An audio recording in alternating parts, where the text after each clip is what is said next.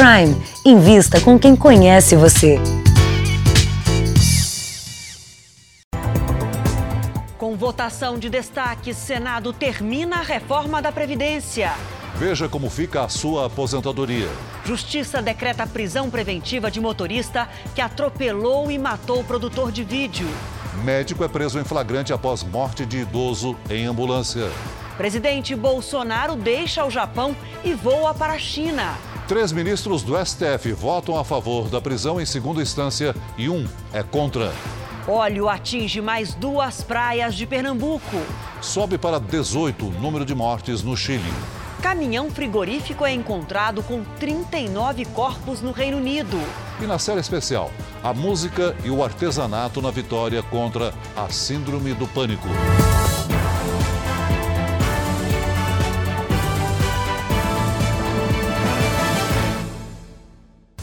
Oferecimento Prime. Invista com quem conhece você.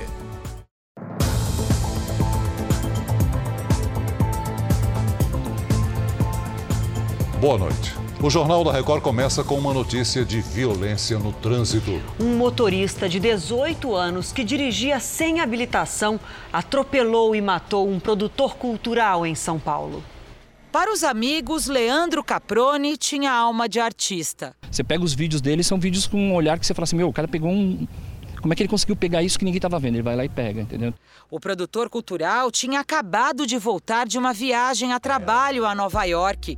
Estava rodando um filme novo e na semana que vem iria receber um prêmio pela produção. Ele me inspirava todos os dias a ir trabalhar.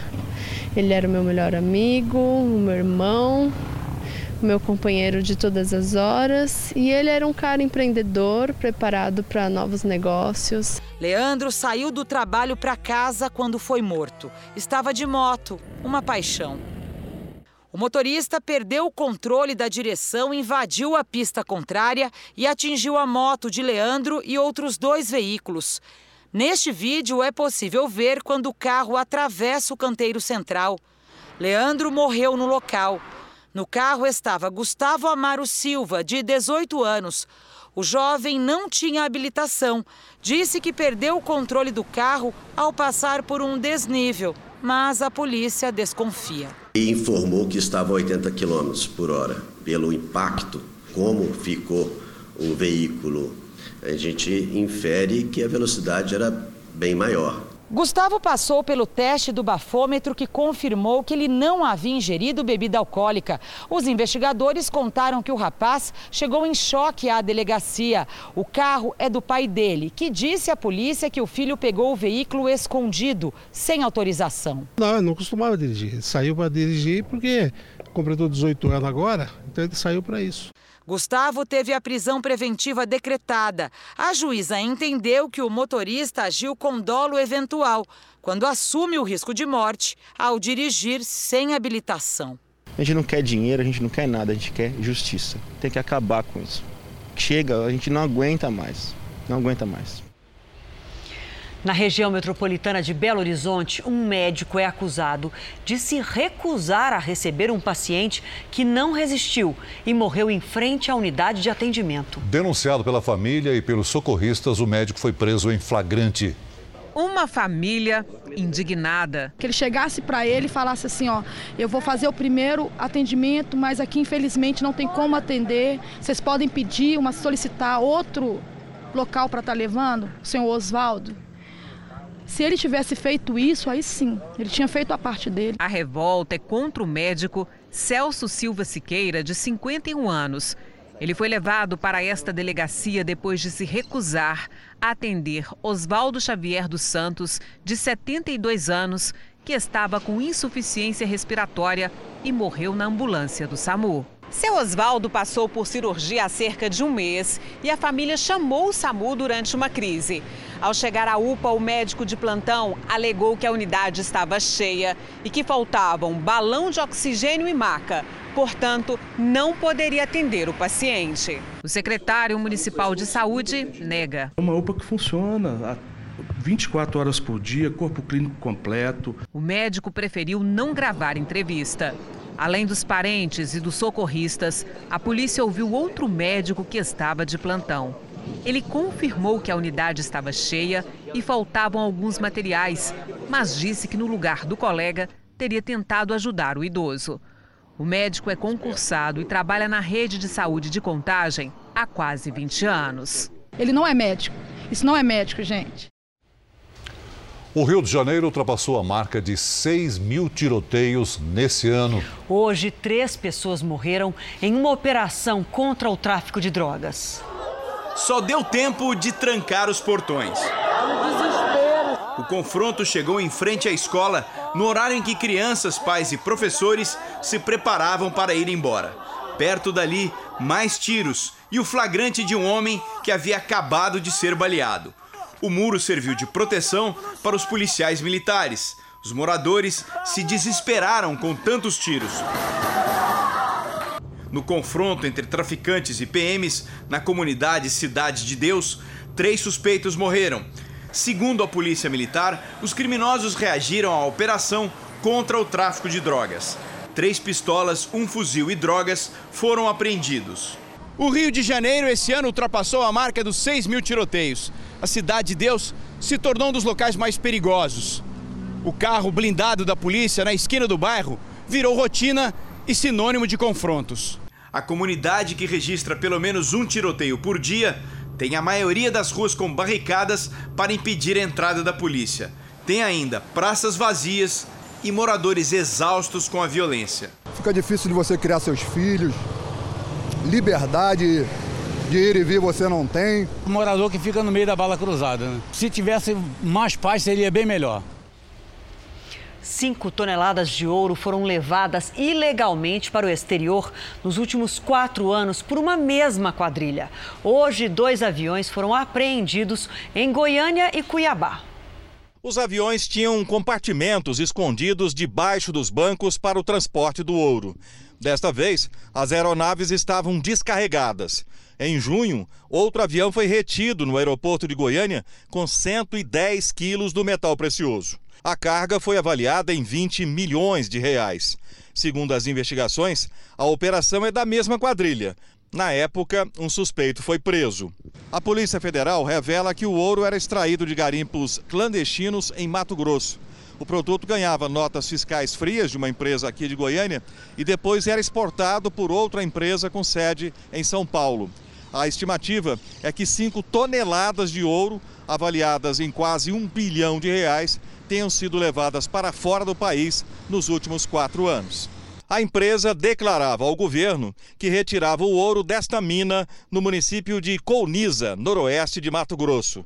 O problema é que ela está desativada, o que reforçou a suspeita de que o ouro vinha de garimpos ilegais. Agora vamos identificar se ela estava também atuando junto com os garimpeiros ilegais, se ela estava financiando aquele garimpo ilegal ou se estava apenas adquirindo o ouro ilegal. Ninguém foi preso na operação de hoje. Em Porto Alegre, a polícia prendeu um homem suspeito de usar nomes conhecidos da política e da justiça brasileira para aplicar golpes. Na casa do suspeito, encomendas, faturas e cartões, todos em nome de pessoas públicas. Acreditamos que ele buscava muito isso daí na própria internet. As pessoas acabam colocando muitos dados hoje, né?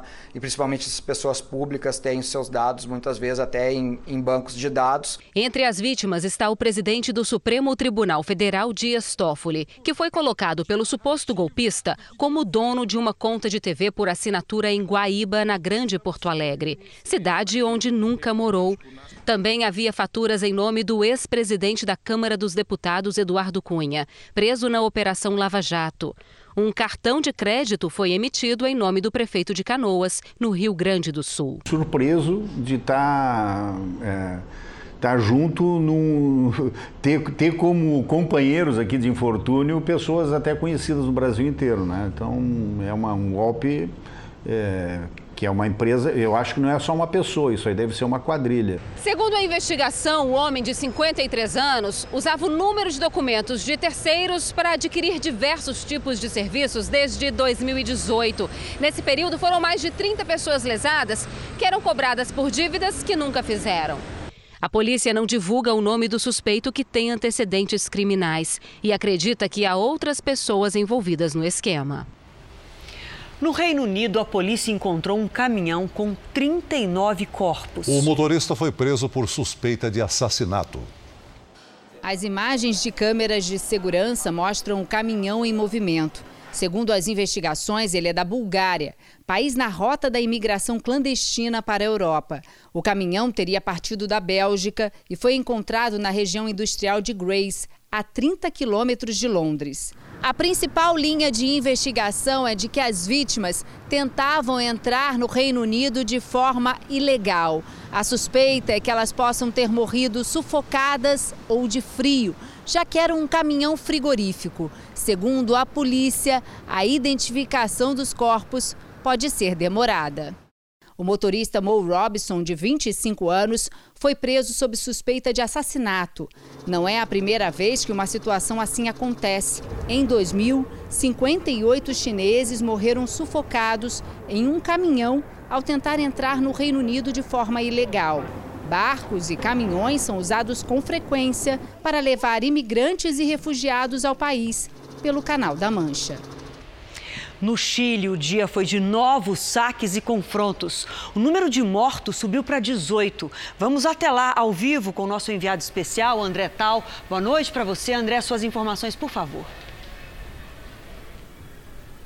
Boa noite, Adriana. Pela quinta noite consecutiva foi decretado toque de recolher tanto aqui na capital Santiago quanto em várias outras cidades do país. Chama atenção o fato de pela manhã a população sair de casa tranquilamente para trabalhar, mas logo depois do almoço começam os protestos.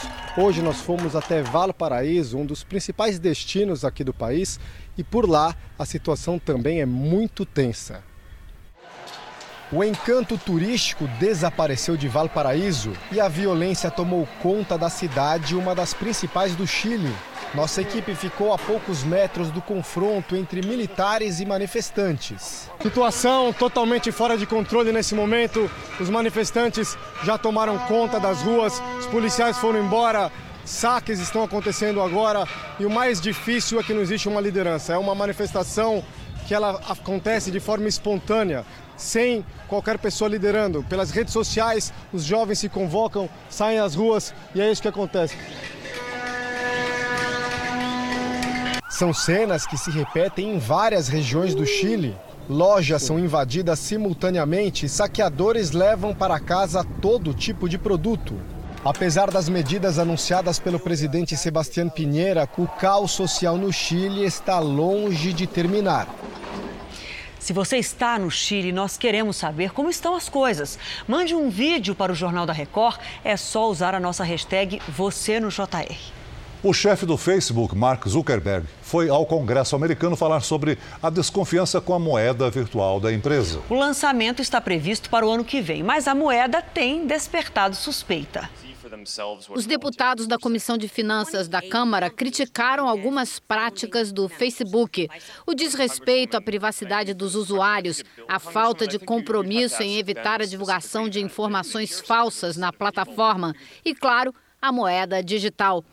Das 28 empresas que participariam da chamada Associação Libra, sete já desistiram. Zuckerberg disse que o projeto é arriscado e as várias investigações podem ter espantado os parceiros. Você não tem é, por trás das criptomoedas uma autoridade reguladora, que no caso aqui do Brasil é o Banco Central. O Facebook ele não estaria sujeito a toda uma regulamentação que as instituições financeiras tradicionais estão sujeitas, com relação a política de lavagem de dinheiro, é, é, com uma, questões de compliance, gestão de risco. Zuckerberg prometeu aos deputados que não vai lançar a moeda enquanto não resolver todos os problemas apontados pelas autoridades. Mas o momento não é dos melhores para a empresa. Ela está sendo investigada por 47 estados americanos por suspeita de ferir a lei antitruste, ou seja, por impedir o trabalho dos concorrentes. 186 cidades de 52 países vão realizar a Caminhada do Amor no próximo sábado. O evento deve reunir cerca de 140 mil pessoas em parques e praças. Casais vão caminhar lado a lado para estimular o diálogo na vida a dois. Em São Paulo, um palco será montado no Parque do Ibirapuera. O encontro começa às nove e meia da manhã e, além das atrações musicais, também estarão presentes os idealizadores do evento, Renato e Cristiane Cardoso. Eles darão dicas de como os casais podem ter um diálogo produtivo e falarão sobre a influência das redes sociais nos relacionamentos. Além do encontro em São Paulo, todas as capitais brasileiras terão caminhadas do amor. No Rio de Janeiro, o local escolhido é o Parque de Madureira, horário 9 da manhã. Em Manaus, será no anfiteatro da Praia da Ponta Negra, também às 9 da manhã. Em Salvador, o encontro será no Parque Jardim dos Namorados, às 10 horas. Em Brasília, os casais vão se reunir no Parque Recreativo Saracubixeque. Em Goiânia, a comemoração vai ser no Parque Flamboyant. Em Belo Horizonte, vai ter Caminhada do Amor no Parque das Mangabeiras. Os paraenses vão acordar um pouco mais cedo para a celebração, que será às oito e meia no Parque Residencial. Em Porto Alegre, o encontro será às 10 da manhã na Praça Moinhos de Vento. O evento é aberto a todos, casados, noivos, namorados e os que estão querendo namorar. Olha, não dá para a gente dizer aqui na TV todos os 186 lugares do mundo onde a caminhada do amor vai acontecer, mas no r7.com dá. Então acesse para descobrir qual é o ponto mais perto de você. Veja a seguir: com a reforma da Previdência aprovada, saiba como vai ficar a sua aposentadoria. E ainda hoje, na nossa série especial Crises Inesperadas de Desespero e Medo Intenso Sintomas da Síndrome do Pânico que podem ser controlados com música.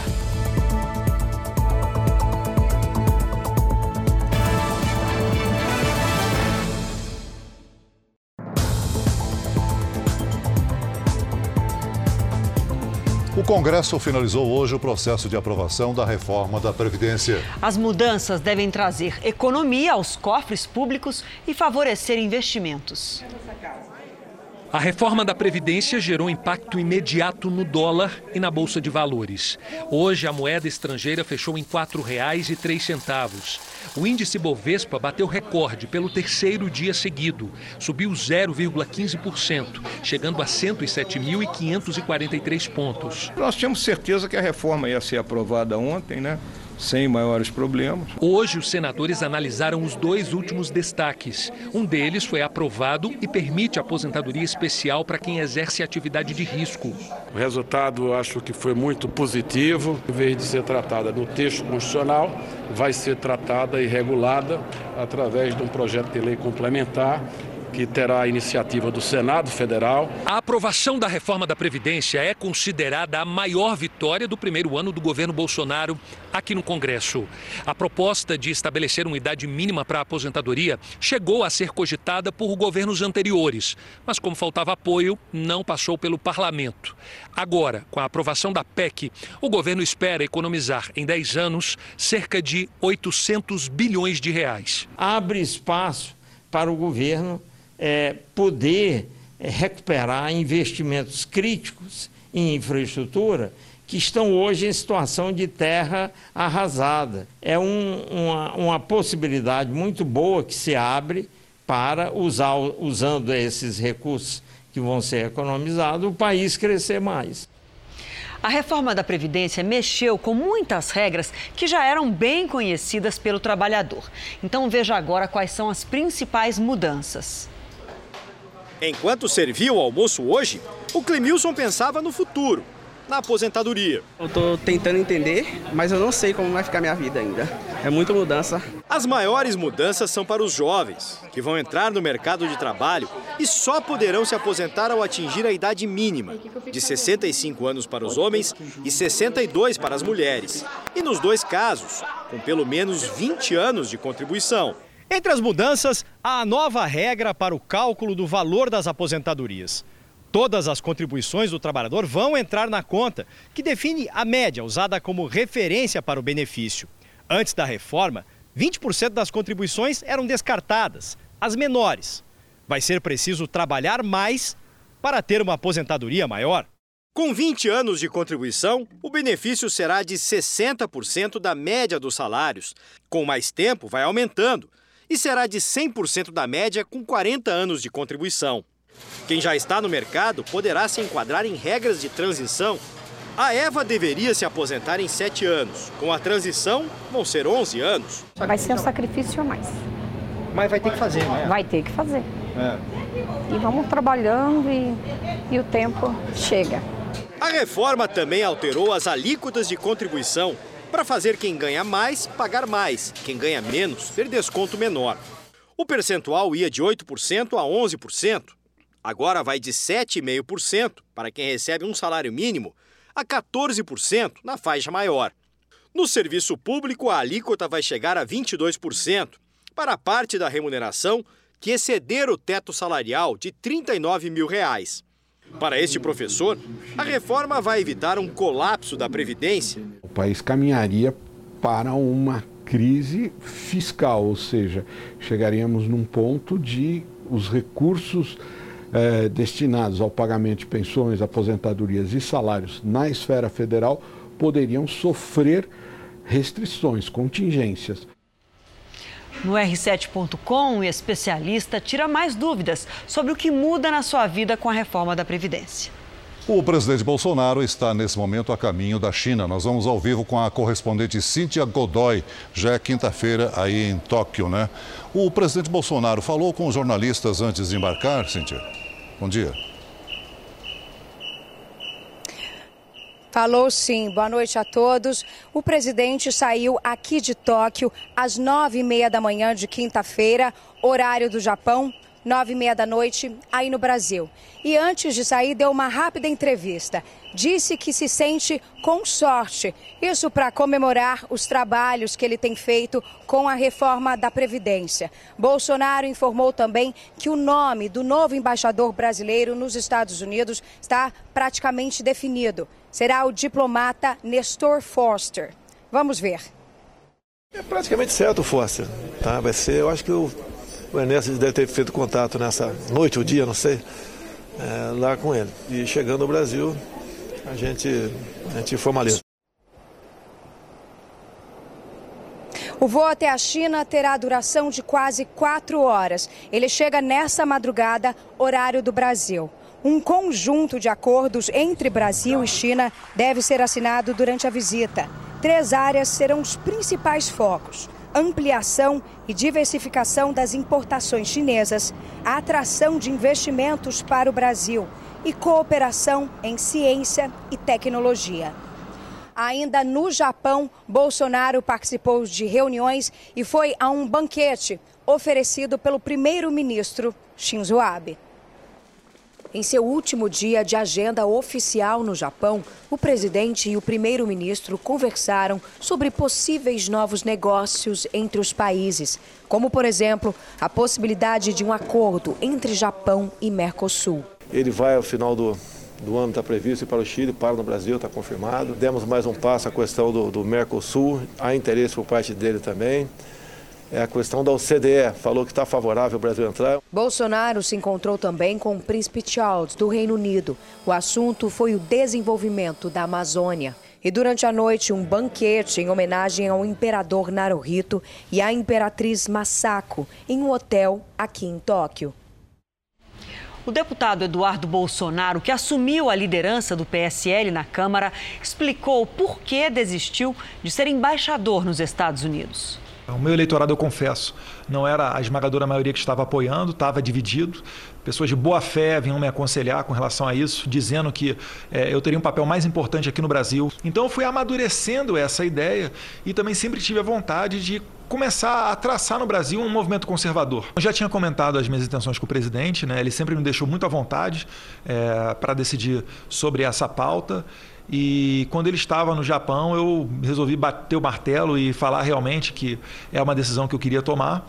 Ele deu o ok e então eu acabei discursando. Então foi uma decisão de cunho pessoal, é, atendendo aos meus eleitores a essa intenção de formar um movimento conservador definitivo aqui no Brasil, para estar do lado do presidente, tanto profissionalmente quanto pessoalmente também, Veja a seguir: mancha de óleo chega a mais duas praias de Pernambuco. E na nossa série especial, Síndrome do Pânico. O artesanato e a música podem ajudar no tratamento e equilibrar a mente.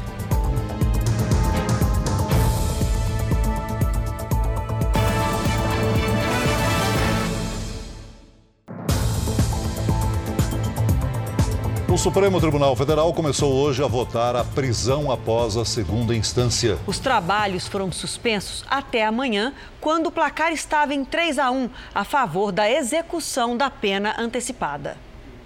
O julgamento foi retomado hoje de manhã com as manifestações da Advocacia Geral da União e da Procuradoria Geral da República a favor de manter a prisão após condenação em segunda instância. O relator, ministro Marco Aurélio Melo, votou contra. É impossível devolver a liberdade perdida ao cidadão. Não cabe antecipar em contornos definitivos execução da pena a supressão da liberdade. À tarde, o ministro Luiz Roberto Barroso votou para manter a regra atual e apresentou números de réus que recorriam em liberdade até a prescrição do crime. Alguém condenado em segundo grau permanecer mais 3, 5, 7, 8, 10 anos levando vida normal, muitas vezes desfrutando do dinheiro que desviou, ou convivendo com a família da vítima que tem que ver todos os dias, é negação de justiça. Os ministros Edson Fachin e Alexandre de Moraes também votaram a favor da prisão em segundo grau. Até agora são três votos nesse sentido, contra apenas um para mudar o entendimento do tribunal. O julgamento será retomado amanhã, mas o resultado ainda é incerto. Realmente é imprevisível o resultado. Eu, por exemplo, vou manter a minha posição de admissão da execução provisória em segunda instância. Subiu para 13 o número de mortes confirmadas por sarampo no estado de São Paulo. Já são mais de 7.500 casos. No interior, dois hospitais tiveram parte dos atendimentos suspensos porque funcionários contraíram a doença. Centenas de pacientes ficaram sem atendimento no Hospital Amaral Carvalho, em Jaú, no interior paulista. A unidade é referência no tratamento do câncer. 90% das consultas foram desmarcadas, depois que um funcionário foi diagnosticado com sarampo. Outros 37 colaboradores foram afastados com suspeita da doença. Agora o hospital só vai atender os casos urgentes e também os pacientes que já fazem tratamento na unidade. Todos os tratamentos que, dão pra, que dá para ser postergado sem prejuízo para o paciente foi postergado para diminuir o fluxo de pessoas aqui. A Santa Casa de Jaú, que atende 12 cidades da região e mais de 700 pessoas por dia, vive o mesmo problema. Um caso da doença foi confirmado e sete funcionários que também trabalham no Hospital Amaral Carvalho foram afastados. Acho que o principal fator é a diminuição da cobertura vacinal, né? principalmente na população de 1 a 5 anos, que é, precisa ter uma cobertura vacinal de 95%. Mesmo com todas as medidas para impedir a circulação do vírus e o avanço da doença, Jaú segue em alerta. Tinham alguns funcionários que não tinham a carteira vacinal completa e por isso nós fizemos o bloqueio vacinal e a capitalização das carteirinhas de vacina para pegar todo mundo e refazer todo o esquema necessário. Previsão do tempo agora foi só a temperatura subir um pouco para a umidade cair em quatro estados do centro-sul. Já no norte e nordeste, a chuva não para. Lidiane, boa noite para você. Até quando chove por lá? Pelo menos até amanhã, viu, Adriana? Boa noite para você, para quem nos acompanha. Chove amanhã no centro-norte do Brasil. A frente fria, parada sobre o litoral da Bahia, forma nuvens carregadas na região. Tem risco, inclusive, de temporais no norte de Minas Gerais e também no centro-oeste. Tempo firme de Sergipe até o Amapá. A umidade segue baixa e faz sol de Mato Grosso do Sul até o estado gaúcho.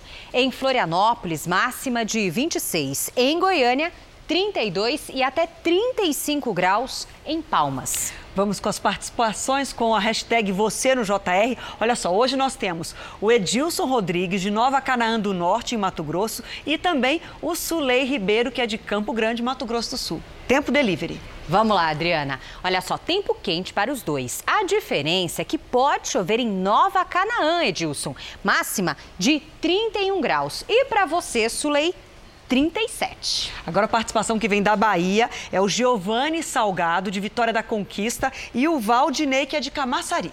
Bora!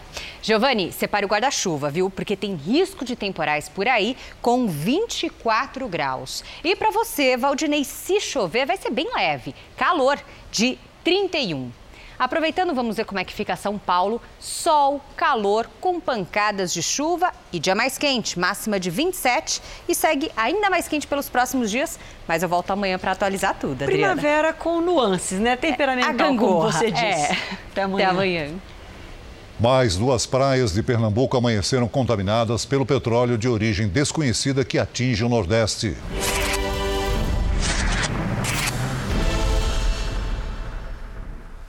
A mancha de óleo chegou de madrugada à praia de Barra de Jangada, a 10 quilômetros do Recife. O pessoal já estava de plantão, houve o avistamento ontem por um pescador que avisou a Defesa Civil Municipal. Foi o material que provavelmente veio sendo revolvido pelo mar das outras praias. Hoje, 50 detentos do regime semiaberto passaram a integrar um mutirão de limpeza. O que está ameaçado aqui é a convivência do homem com a natureza, quer dizer, é um crime ambiental.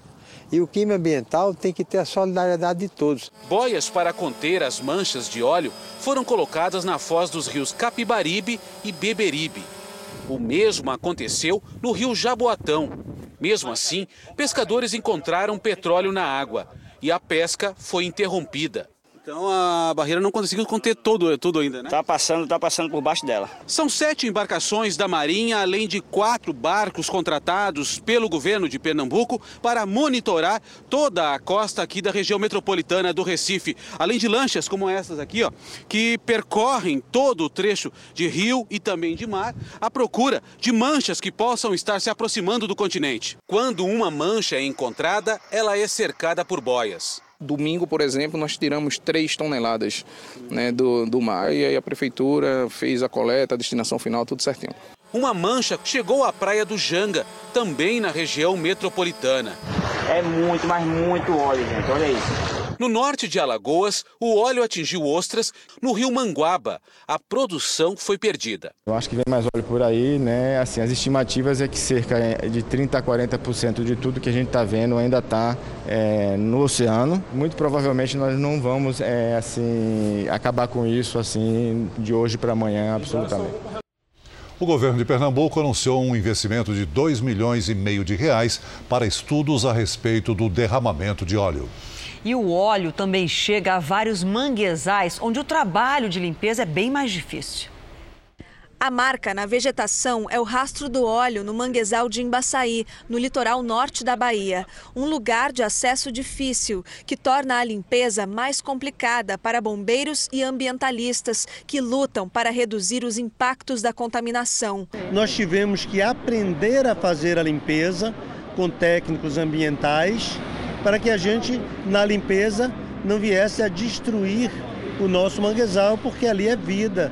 Moradores e comerciantes chegaram a instalar redes de contenção no encontro do rio com o mar, mas a medida não foi eficaz e a mancha avançou sobre a vida no meio do mangue. Não sabemos como é, se adaptar, a se adequar a essa situação, porque antes a gente podia tomar banho no rio, no mar, e hoje nem sabemos se podemos. A grande preocupação dos especialistas é que o manguezal é uma espécie de berçário da natureza. Aqui acontece a reprodução e o desenvolvimento de várias espécies, principalmente de crustáceos e peixes. A saúde desses ambientes pode determinar o equilíbrio de toda a vida marinha, e um manguezal destruído leva mais de 10 anos para se recompor. Nesse vídeo, o óleo invade outro mangue na região de Morro de São Paulo. Agora, a preocupação e o desalento chegam a mais uma praia considerada paradisíaca, Maraú, no litoral sul do estado. Este turista veio passar férias e lamenta o cenário que encontrou. Se a gente se suja e já foi difícil de tirar, imagina os animais, a vida marinha, os corais, tudo que a gente está contaminando e perdendo, né? Um grupo de ativistas do Greenpeace foi detido hoje num protesto em frente ao Palácio do Planalto. Para protestar contra o óleo no litoral do Nordeste, os ativistas espalharam barris e derramaram uma substância preta no asfalto e na grade que fica em frente ao Palácio do Planalto. Eles também espalharam troncos queimados em referência aos incêndios na Amazônia. O grupo acabou detido por causar tumulto, atrapalhar o trânsito e depredar patrimônio público. Dois dos manifestantes foram autuados e depois liberados. O ministro do Meio Ambiente, Ricardo Salles, disse em redes sociais que, em vez de ajudar a limpar as praias do Nordeste, os ativistas depredaram patrimônio público. Entre as entidades que atuam na limpeza do óleo no Nordeste, não está o Greenpeace. A sensação aparece de uma hora para outra. Falta de ar, taquicardia, enjoo, mal-estar, tudo junto e misturado. Muita gente chega ao pronto-socorro sem sequer saber o diagnóstico. São alguns dos sintomas da Síndrome do Pânico. Quem sentiu uma vez tem medo que isso se repita. A ajuda pode estar na música, no teclado ou no artesanato com pedra-sabão. Veja agora na nossa série especial.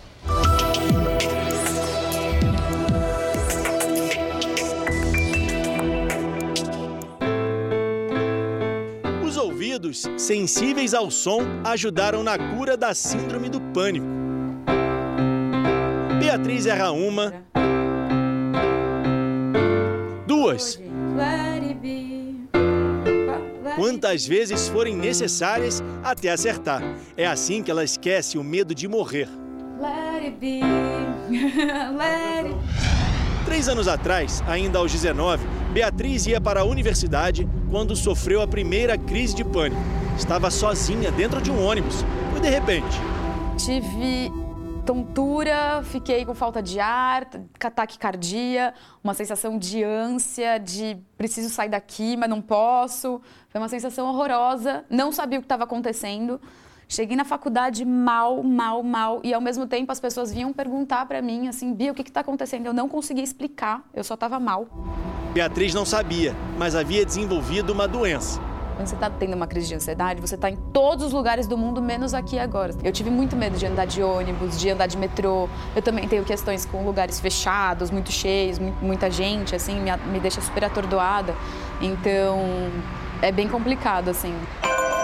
Os médicos consideram a síndrome do pânico um transtorno mental, o que não pode ser confundido com ataque de pânico. O medo que a Beatriz sentiu é apenas um dos sintomas da doença. Segundo a Organização Mundial da Saúde, a síndrome do pânico pode provocar ainda tremores pelo corpo. A pessoa sente também dificuldade para respirar e convive com a sensação de que vai morrer a qualquer momento. O cigarro e o estresse psicológico ajudam a desencadear a doença.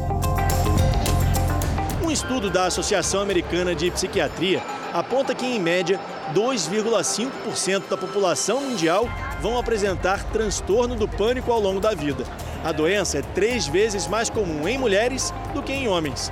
Os remédios antidepressivos são os mais comuns para tratar a doença, mas 30% das pessoas medicadas voltam a apresentar os sintomas.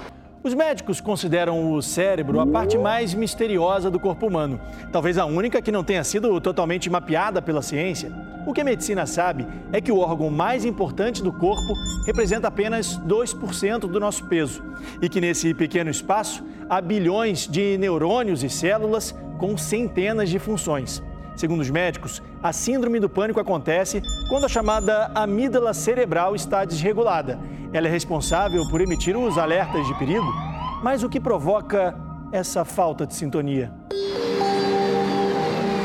O desequilíbrio da amígdala é provocado pela redução na produção de neurotransmissores, como a serotonina e o ácido GABAérgico, responsáveis pela comunicação entre os neurônios. Quando estão fora de equilíbrio, há uma falha de comunicação entre eles. A mensagem incorreta leva o organismo a se preparar para um perigo que não existe. Existem diversos fatores hoje em dia que estão implicados no desenvolvimento de qualquer doença mental. Então, uma situação difícil, a dificuldade no enfrentamento de uma situação difícil, as mudanças sociais, a vivência de diversas cobranças, pressões. No caso da Jo, a falta de sintonia começou com um problema familiar. Os sintomas surgiram de repente. Jo dirigiu o carro quando começou a perder a visão e o senso de direção. Por pouco não sofreu um acidente. É uma angústia muito grande que dá, né? Então parece que tem uma coisa que aperta aqui assim. Isso eu tenho ainda hoje um pouco, eu monitoro, porque eu sei que tem situações que se eu me expuser naquela situação, eu vou, eu vou sentir angústia. Joe encontrou na arte uma maneira de distrair a cabeça. O cérebro trabalha agora para usar a criatividade, a concentração e a habilidade manual. O artesanato em pedra-sabão trouxe de volta o equilíbrio. Você entra num fosso, num lugar escuro dentro de você. E a minha médica, na época, falou que muito daquele meu tratamento ia depender de mim, da minha força de vontade. E eu queria muito sair daquilo, porque eu sempre fui muito independente. Aquilo não era eu. E aí eu fui trabalhar com arte, aí eu fui fazer outras coisas para arrancar coisas de dentro de mim. A Beatriz teve o mesmo desequilíbrio cerebral que a Jo. A solução para ela estava na música. A arte, como ela promove um aumento de autoestima, como ela promove uma regulação de neurotransmissores, como ela é, promove melhora na capacidade de concentração, memória, a pessoa tende a se controlar um pouco mais. O teclado e o canto mudaram a maneira do cérebro agir. No momento que você senta, que você tem que ler uma partitura, que você tem que lembrar a música que você está tocando. Eu gosto de me filmar tocando, eu posto nas redes sociais, enfim. Então você, você tem que prestar atenção em um monte de coisa e você foca sua atenção completamente ali, naquele momento. Que é isso que é importante. O artesanato e a música acionaram um gatilho cerebral que bloqueou a evolução da doença como se desligasse o botão do medo. A arte tocou onde só é possível sentir.